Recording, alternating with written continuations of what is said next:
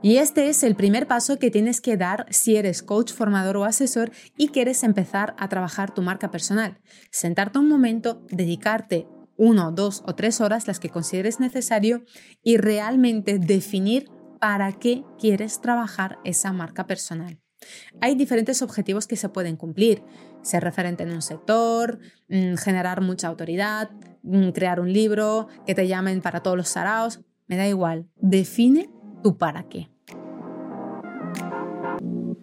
Hola, ¿qué tal? Bienvenido, bienvenida al podcast Va de Redes, el lugar en el que hablamos sobre estrategia, comunicación, mentalidad y emprendimiento en las redes sociales para las marcas personales. Si es tu caso y quieres aprender más, quédate por aquí. ¡Arrancamos!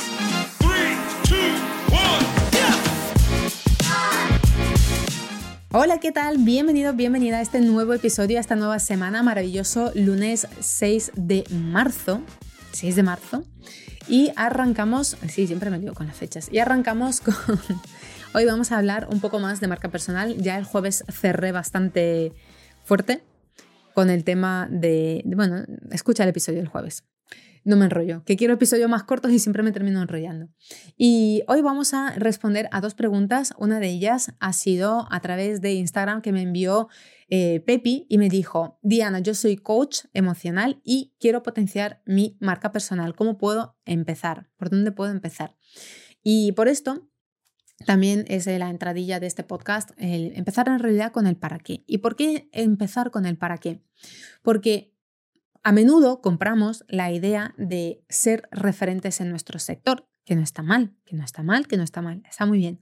Pero conseguir ser referente en un sector suele ser bastante complicado. Y a menudo ser referente en un sector no significa tener muchos seguidores en redes sociales, ni que hagan trozos de vídeo como hacen de Marianne Rojas Estapé o de Mario Alonso Puig y de Tony Robbins. A veces Tener autoridad en un sector no tiene que pasar porque tus vídeos se hagan virales en Internet y otras cuentas los utilicen para ganar fama y visibilidad. No. Hay muchos profesionales muy buenos que son grandes referentes en su sector sin tener una gran comunidad en redes sociales. Sí que tienen redes sociales y una persona que te voy a recomendar que, que mires es, dame un segundo, además es que la voy a buscar y te voy a decir cómo es su Instagram. Mónica Martínez Coach. Así, tal cual, Mónica Martínez Coach. Mónica, eh, bueno, la conoces, ella estuvo en la televisión, no sé si todavía lo está, la volví a ver en el evento de Ana Ibars porque fue una de las ponentes, tiene tres mil y pico de seguidores en Instagram. Pero cuando hablamos de comunicación, de periodismo, de, de cómo hablar frente a una cámara, ¿tiene autoridad para enseñarte a hacerlo? Hombre, ya te diré si tiene. Mira las tablas que tiene de todos los años que ha trabajado en televisión, todas las charlas y ponencias que ha dado. Y no tiene una gran comunidad en redes sociales. Así que cuando decidas que quieres trabajar tu marca personal con acciones estratégicas, que eso normalmente se hace muchas veces de forma intuitiva además, em, primero planteate para qué. ¿Cuál va a ser mi objetivo? Quiero tener una marca personal para, termina la frase, para que cada vez que en mi isla, por ejemplo, yo que vivo en Gran Canaria, cada vez que en la isla de Gran Canaria alguien diga estrategia de redes sociales, Diana sea su primera opción. O cada vez que en las instituciones públicas se hable de que hay que abrir un programa de marketing y hay que poner, buscar un experto en redes sociales, sea de mí, de quien se acuerden.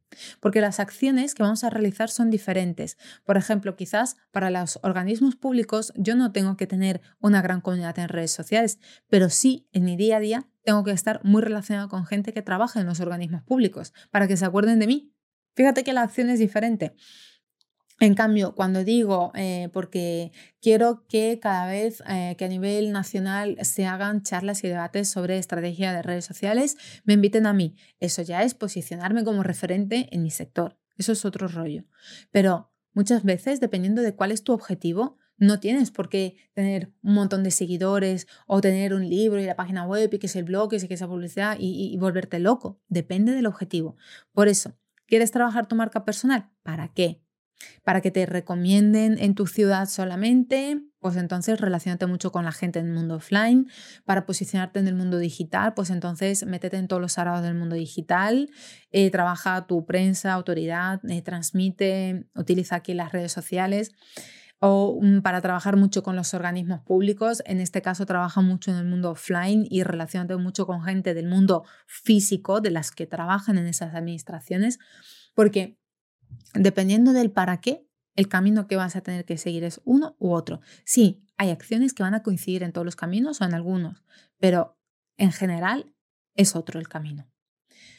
Vamos con la segunda pregunta. Hola Diana, he escuchado que Instagram puede recomendarte para ganar visibilidad. ¿De qué va esto exactamente? A ver, esto, esto, esto es, que hace poco en el grupo de Telegram, Cristina, que, que hace SEO, ella decía, estoy harta de los titulares, eh, estos que te prometen falsedades, ¿no? De los tres secretos que nadie te ha contado sobre X. Pues esto, lo de la visibilidad del check este, porque, bueno, el mensaje completo es que hay que darle un check, tal, pero ella no sabe a dónde hay que darle ese check y me mandó, ¿no? Este audio, esta chica. No digo el nombre porque no le pidió permiso para sacar la situación aquí en el podcast.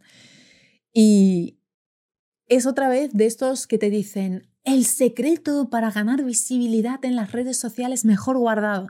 Y resulta que es irte a las opciones de tu Instagram, que lo hay desde que existe Instagram prácticamente desde hace mucho tiempo. Te vas a editar perfil y te vas abajo del todo donde pone sugerencias de cuentas similares. Y hay un check donde pone incluye tu cuenta cuando recomiendes cuentas similares que a otras personas les pueda interesar seguir. Y simplemente le tienes que dar a este check para que Instagram recomiende tu cuenta de tu nicho y de tu expertise. Pero que no es ningún secreto, no es ningún truco, no es un arma secreta. Yo lo tengo activado de toda la vida y, no, no tengo millones de seguidores. A ver, no es así. ¿Te recomienda? Sí. ¿Ayuda un poquito? Sí pero que no es el truco ni el secreto mejor guardado. ¿eh? Así que se refiere a esto, lo de, lo, de la, lo que me decía la chica, de qué es eso de, ahí lo diré, de, ah, me viene settings en inglés, de los ajustes, de los ajustes para ganar más visibilidad, pues es exactamente eso. Se refieren a irte a editar perfil y abajo del todo a darle check a esa casillita para que pueda Instagram recomendar tu perfil. Y esto es todo.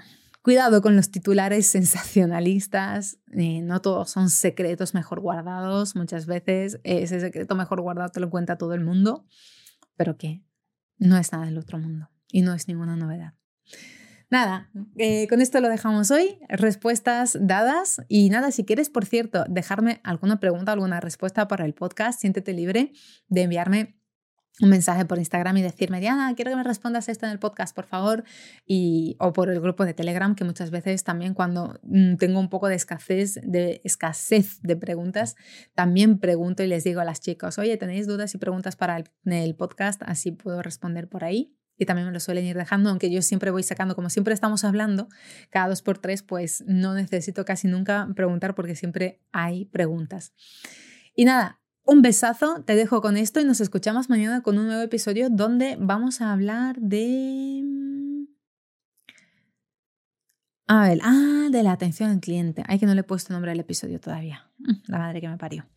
Vamos a hablar de una técnica de atención al cliente que te va a ayudar muchísimo, muchísimo, muchísimo con la parte de la prueba social en tus redes sociales. Y que de verdad que me explota la cabeza cuando la gente me dice que todavía no lo aplica en los negocios. Mm, escucha el episodio de mañana, que te va a venir muy bien te lo prometo. Chao, chao. Nada más y nada menos por hoy. Gracias por estar al otro lado y si te ha gustado, dale 5 estrellas al podcast para ayudarme a crear más contenido como este. Nos vemos también en Instagram donde puedes encontrarme como arroba hola Diana Marín. Un besazo enorme, hasta mañana, chao chao.